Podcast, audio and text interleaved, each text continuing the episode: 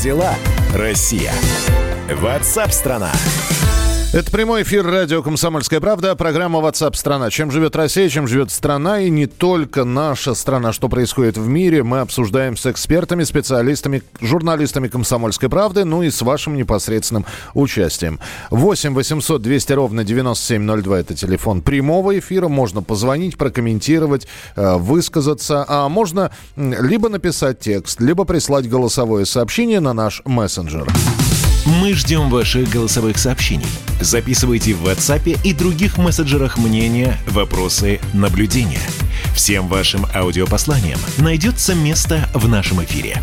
Телефон 8 967 200 ровно 9702. Роспотребнадзор опубликовал новые рекомендации по организации предприятий общественного питания. Ну вот после того, как начнется постепенно, вернее он уже начался, да, вот второй этап выхода из самоизоляции. И вроде как на третьем готовы открыть кафе, рестораны, фудкорты и прочее, прочее, прочее. Ведомство отказалось от поэтапного возобновления работы общепита. Э, то есть, если откроется, то, видимо, все и сразу. Никак не ограничена в документе площадь кафе и ресторанов, которые могут открыться. Более мягкие требования относятся к уборке помещений, но при этом необходимо часто дезинфицировать поверхности, которых касаются посетители, ручки, спинки стульев, столы. Смягчились правила рассадки. Роспотребнадзор отказался от установки перегородок между местами, но увеличил дистанцию от одного столика до другого с, от, э, с одного до полутора метров. На прямой связи со студией вице-президент Федерации рестораторов и ательеров России, основатель сети ресторанов «Мясо и рыба» Сергей Миронов. Сергей, здравствуйте. Здравствуйте. Вы присутствовали на этом совещании с Роспотребнадзором. Известна ли дата открытия или пока все лишь на бумаге, а вот когда точно сказать невозможно? Да, Роспотребнадзор привлекал меня для обсуждения вот э, новых рекомендаций. Это замечательно. Замечательно, когда государственные органы взаимодействуют с бизнесом, привлекают нас как экспертов для того, чтобы выработать те нормы, которые будут реально действенны.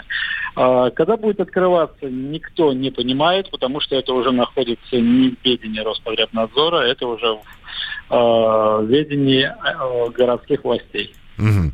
Ну, э, мы про Москву что-нибудь можем сказать? Или, опять же, из московского правительства тоже информации нет? Московское правительство смотрит на ситуацию с коронавирусом, смотрит с количеством зараженных в день. И будет принимать решение, наверное, исходя из этого.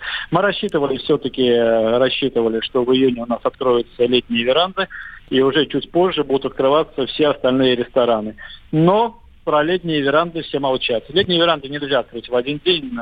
Ресторан надо предупреждать хотя бы за две недели, чтобы он успел их организовать, построить. Пока молчание, пока у нас нет никаких сигналов. Но и опять-таки надо сказать, что вот все как-то надуто вокруг ресторанов, что рестораны опасны. А чем они опасны? Вот этот момент очень вот спорный.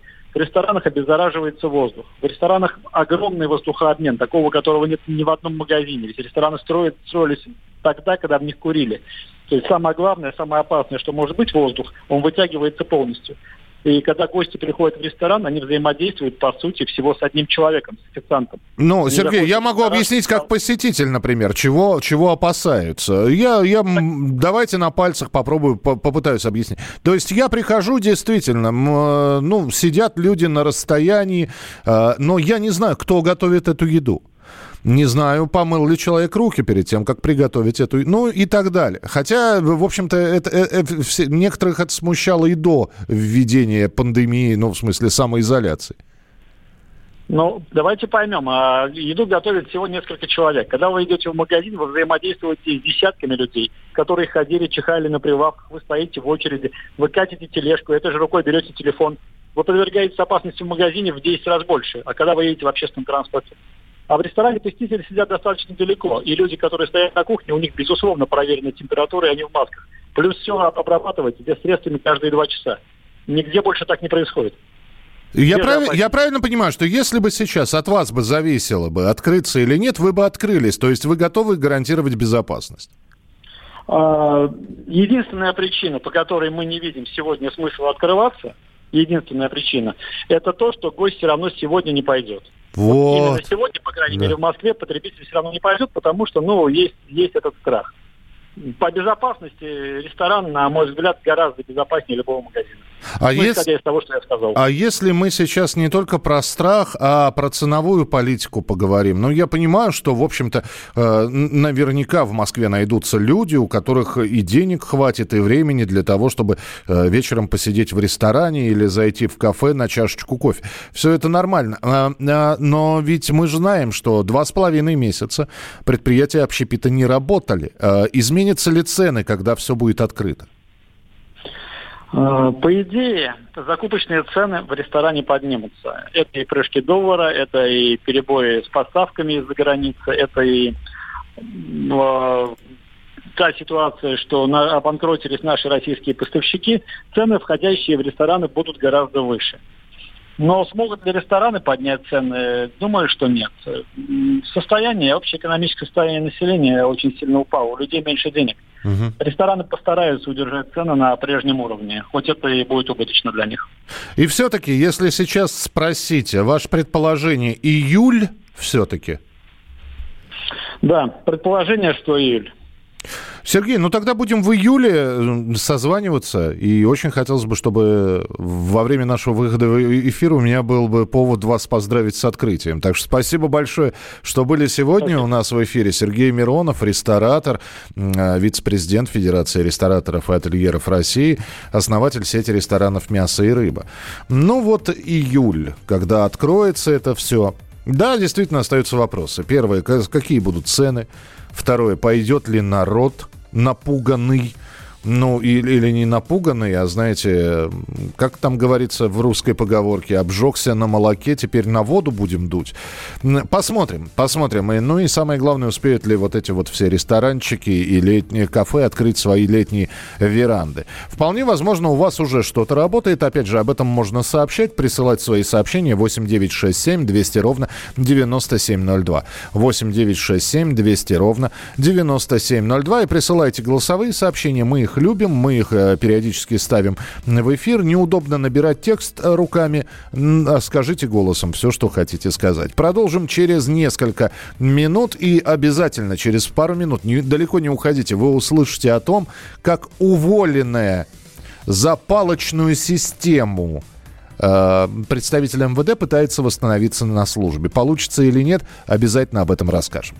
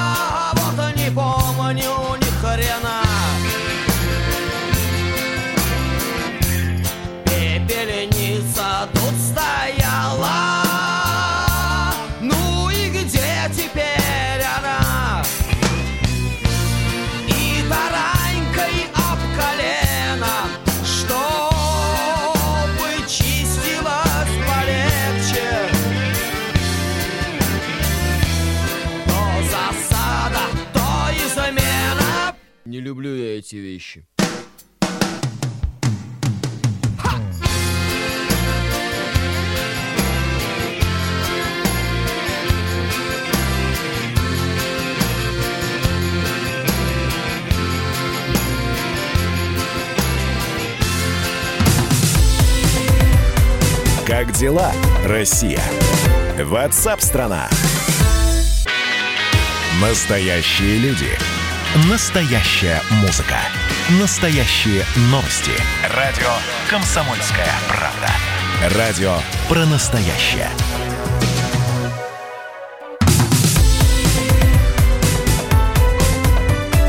Как дела, Россия? Ватсап-страна! Итак, друзья, продолжаем прямой эфир на радио «Комсомольская правда». Про уволенную из МВД обещал вам рассказать, сейчас расскажем, ну и подробности э, все. Э, в Новосибирске бывшая начальница управления МВД Елена Устинова потребовала восстановить ее на службе. Причем она написала заявление, ответчиками указала МВД и Минфин. А я напомню, что ее уволили после скандала, который был в апреле этого года. В соцсетях появились голосовые сообщения. Голос принадлежал Елене Устиновой, и на которых она предположительно давала указания сотрудникам составлять по 8-10 протоколов за нарушение введенного в регионе режима самоизоляции. Дескать, начальство требует, вот, я требую от вас. Давайте послушаем, как как, как это было и как это звучало? Значит, смотрите, оформляем всех поголовно, площадь Ленина, парки, скверы, кроме женщин с колясками, э, стариков, с 16 лет оформляем всех поголовно чтобы протоколы у нас были сегодня и достаточно хорошее количество. Значит, до 17 вы скидываете в группу «Главка», а, и дополнительно мне информацию, чтобы я Игорю Викторовичу обобщила и для доклада начальнику. В отделе провели служебную проверку. После нее Устинову уволили из органов. Правда, непонятно с какой формулировкой. Я пытался найти и проверить информацию, служебное несоответствие или еще что-то. Но вот видите, понадобилось чуть больше месяца, видимо, Елене Устиновой, чтобы переварить это все каким-то образом. И попробоваться восстановиться на работе. На прямой связи со студией адвокат, бывший сотрудник спецподразделения МВД Вадим Лялин. Вадим, здравствуйте. Да, здравствуйте. Каковы шансы? А, вы знаете, но ну, э, я оцениваю данные шансы как весьма сомнительные и невеликие. Э, в связи с чем? Э, поясню. Потому что нет никаких нормативных правовых документов, которыми э, могли бы быть э, регламентированы вот эти заявления и требования начальницы местного УВД. Вот в чем дело. А устные указания руководителей, ну, как мы все знаем, они... Э, если не на бумаге, то всегда от них можно отказаться. Поэтому здесь можно будет расценивать, ну, наверное, как желание э, выслужиться перед вышестоящим руководством, которое, знаете, как э, хотели как лучше, а получилось как всегда. Ну вот, я думаю, что, наверное, будет признано обоснованным увольнение, так Но... как требования незаконны и необоснованы. Если люди не нарушают законов России, так. составлять на них... Э, Э, административные штрафы незаконно. Подождите, Вадим, я сейчас буду на стороне адвоката дьявола. Я сейчас попробую Елену защитить. Она вы говорит... А... Да, не, ну, несмотря на то, что вы адвокат, да, адвокат дьявола это человек, который защищает, в общем, заведомо проигрышное дело. И если Елена, Елена сказала, оформляем всех поголовно поголовно, это значит, ну нельзя просто к человеку пристать э, на улице. То есть Нет, на, наверняк, наверняка она Э, хотела, чтобы оформляли всех, кто нарушает режим самоизоляции. То есть, если уж да, там выступать в качестве адвоката дьявола, она следует букве закона. Просто полицейский мог бы простить, отпустить, э, вникнуть в ситуацию, почему человек еще, на улице. Еще раз, да. вы меня не услышали. Значит, э, у нас нету законного документа, ограничивающего права граждан. Понимаете? То есть идет гражданин по улице, так. Случайно зашел одну, знаете, это вот, э, это не как в, на дороге. Вы одним колесом заехали на двойную сплошную или на сплошную, вот вам, здравствуйте, штраф. А здесь, э, там понятно, это определено кодексом административных правонарушений. А здесь непонятно. Человек идет, зашел одной ногой на территорию парка, здравствуйте, вот ваш штраф. такого угу. просить? Э, это незаконно, это необоснованно. Более того, э, опять же, данное требование должно быть законным. Если вы требуете от подчиненных э, в качестве приказа, пожалуйста, изложите его на бумаге. А раз вы такового не сделали, значит, такой приказ не поступал, по большому счету. Данное требование устное не может быть законным. Вот теперь услышал, да. Спасибо большое, Вадим. Спасибо, что были с нами на прямой связи. Пожалуйста. Вадим Лялин, адвокат, бывший сотрудник МВД. Ну, нас слушает Новосибирск, насколько я знаю. Вы тоже можете попробовать оценить шансы Елены Устиновой восстановиться на работе.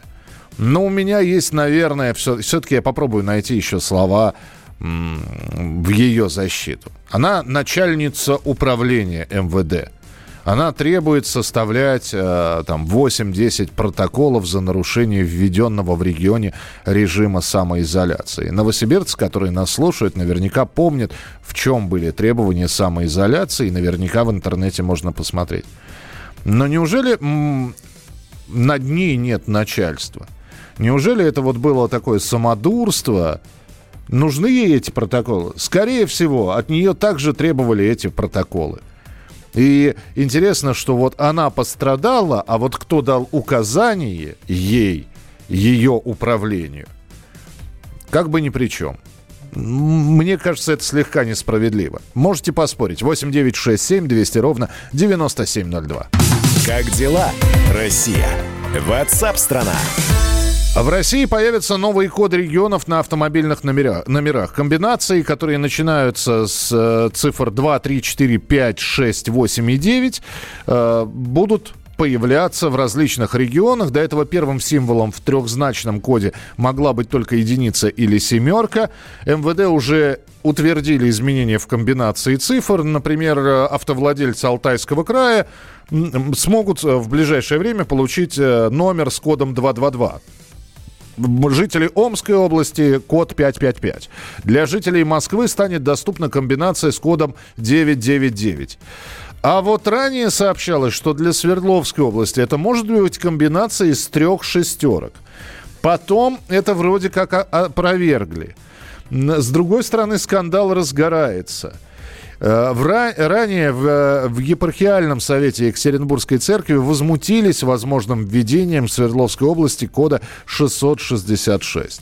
И секретарь совета игумен Вениамин Райников заявил, что авторы проекта должны были включить голову и посоветоваться, как указано в Священном Писании. Но на прямой связи священник Павел Островский. Отец Павел, здравствуйте. Здравствуйте. Да, ну вот э, число дьявола, три шестерки. Э, опять же, светское государство, казалось бы. Э, автомобилисты молчат, ну, были, были возмущения, другие говорят, а что, я бы взял такой номер. Вот, возмутилась церковь, возмутился епархиальный совет Екатеринбурга. Что вы по этому поводу скажете? Ну, все-таки, когда мы говорим «возмутилась церковь», э, надо понимать, что церковь гораздо больше, чем епархиальный совет конкретной партии. Я, правда, не имею ну, данных конкретно, что обсуждали на этом совете. Но 666 а, э, на госномере – это всего лишь просто госномер, не более чем. И у нас э, э, эта цифра 666 встречается в математических примерах, в школьных учебниках. В номерах а, банковских карт, в ИНН и даже в паспорте, да везде это мы можем встретить 666, э, это просто Ой, а, сорвался отец Павел, давайте перенаберем его сейчас. Вот. Э, но начало такое, да, что эта комбинация цифр встречается во многих э, документах. Кстати, вопрос вам, пока мы дозваниваемся до отца Павла Островского, вопрос к вам. А если вам предложат ну, региональный номер 666. Да даже просто не региональный, а просто три шестерки. Вот давайте опять, как мы любим, плюсики, минусики. Плюсики я возьму номер, если будет с тремя шестерками. Автомобильный номер с тремя шестерками. Плюсики возьму, минусики откажусь. Без объяснения причин. Просто ничего страшного. Вот, или ни в коем случае. 8 9 6 7 200 ровно 9702. Нету, да, связи? Все. Ну, хорошо, ладно. К сожалению, видимо, отец Павел куда-то зашел в зону неприема мобильной связи. Э, тогда Присылайте свои сообщения 8 9 6 7 200 ровно 9702. 8, 8 9 6 7 200 ровно 9702. Я почитаю ваше сообщение.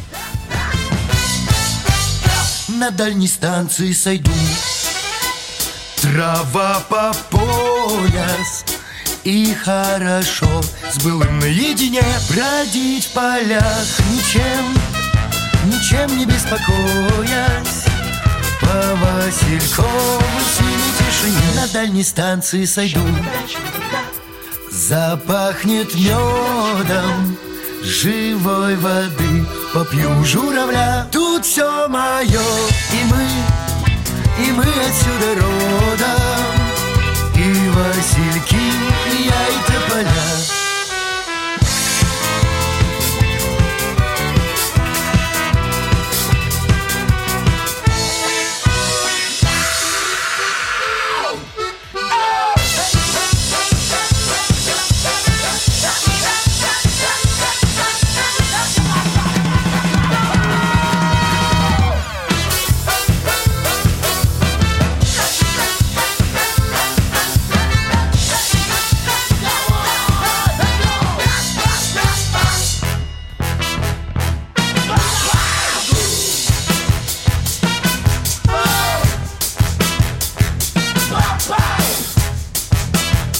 на дальней станции сойду Я.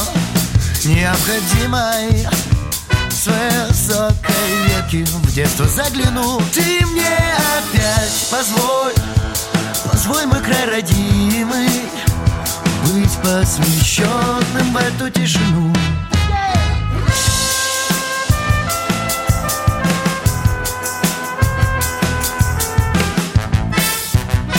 на дальней станции сойду.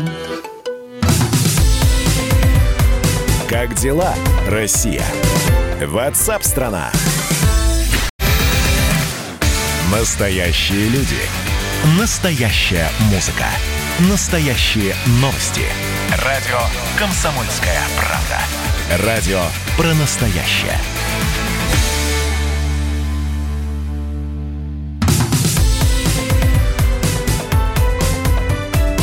Как дела, Россия? Ватсап-страна! Итак, друзья, продолжается прямой эфир. Спасибо за ваше сообщение. Мы здесь накануне, э, накануне, буквально за несколько минут до новостей обсуждали тему, что вводятся трехзначные э, номера на автомобиля с указанием региона. Э, теперь, например, в Омской области будет 555. Для жителей Москвы станет доступна комбинация с кодом 999. А в Свердловской области, в Екатеринбурге сейчас обсуждают, надо ли вводить 666 вот. Э, кто-то за, кто-то против. Э, я решил у вас поинтересоваться, если у вас не код региона, ну а просто автомобиль, дадут вам знак с тремя шестерками, возьмете или нет. Плюсы, минусы. Взял бы с радостью такой номер. Даже круто было бы. А две шестерки региональный номер нашей Свердловской области был всегда две трети дьявольского номера. Ну да, одна шестерка это одна треть дьявольского номера. Даже если мне приплатят, не возьму. Слишком много православная церковь в нашем светском обществе выступает по поводу и без. Тогда и три девятки можно отменить, это перевернутые три шестерки. Автоподставщики не связываются с автомобилями с номерами три шестерки, несомненный плюс. В принципе, и в Библии есть 666 страница, но лучше быть подальше от этой цифры. Город Братск, откажусь, дьявольский знак. В общем, Тех людей, которые откажутся от этого номера, процентов 70. И 30 процентов говорят, да давайте хоть какой-нибудь, хоть три шестерки, хоть четыре. Спасибо большое, продолжаем э, программу. Как дела, Россия? Ватсап-страна! В России начинаются испытания вакцины от COVID-19 на военных добровольцах. Минобороны отобрало 50 человек, среди них 5 женщин. Вакцину разработали с участием военных специалистов, и первая группа должна отправиться для проведения эксперимента уже завтра. А, на прямой связи со студией военный обозреватель «Комсомольской правды» Виктор Бронец. Виктор Николаевич, здравствуйте. Э, добрый день, добрый день, Миша. Готов отвечать на все твои вопросы по этой проблематике. Поехали. Нет, я, конечно, понимаю, если партия сказала надо, комсомол ответил есть. А здесь, видимо, э, страна сказала надо, военные сказали... Почему военные добровольцы? Угу. Значит, отвечаю. о том, что с участием военных э, разрабатывается такая вакцина, еще в начале апреля проговорился начальник э, войск радиационной химической защиты, а 26 числа, 26 мая, во время э, вот этой конференции видео, Шойгу сказал, что такая э, вакцина уже испытывается. Внимание! Отвечая на вопрос, почему военные, да потому что военные тоже, к великому сожалению, э, болеют корона, и им же ведь тоже надо лечиться. Угу. Но здесь любопытная фишка в том, что соединили усилия два ну, не побоюсь сказать, даже выдающихся научных центра. Это Национальный исследовательский центр эпидемиологии имени Гамалея, да, и наш, и наш 48-й Центральный научно-исследовательский институт, который прославился тем, что там целая куча ученых, государств, лауреатов государственной премии, которые готовили, Миша, и когда была э, э, вакцину, когда была эпидемия, болы там и, и, и так далее. Вот они соединили все это вместе, свои усилия, сделали такой антивирусный кооператив, и у них, и у них, Миша, получилась вакцина, которую они не рискнули сразу э, пускать в массы. Врачи этого центра, гамалеевцы, они первым делом испытали эту вакцину на себе, причем в массовом порядке, и получили положительный результат. Так. Я сегодня говорил с одним ученым, он сказал, если сейчас еще в массовом порядке военные подтвердят позитивный результат от вакцины, то этих ребят из Гамалии, 48-го института, ждут не только, может быть, государственная премия, но но и Нобелевка. Да, вот, Виктор да. Николаевич, вот, вот да. какая э, штука получается. Просто когда говорят про э, гражданских добровольцев, ну, у тех же журналистов, у телевизионщиков есть шанс каким-то образом хотя бы с врачами пообщаться, да, спросить, как себя чувствуют эти люди. Когда начинаем говорить про армию, тут же яркими буквами высвечивается словосочетание «военная тайна».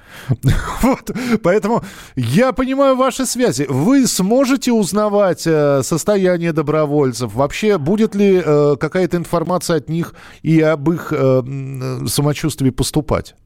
Понятно. Миша, у меня турецкая разведка донесла мне, что ты тоже имеешь какое-то отношение к медицине. Это правда ну, или нет? Да, да, да. А, Миша, а, а военную, э, врачебную тайну, как ты знаешь, никто не отменял ни на гражданке, э, ни, э, ни, ни тем более в армии. Это первый мой ответ.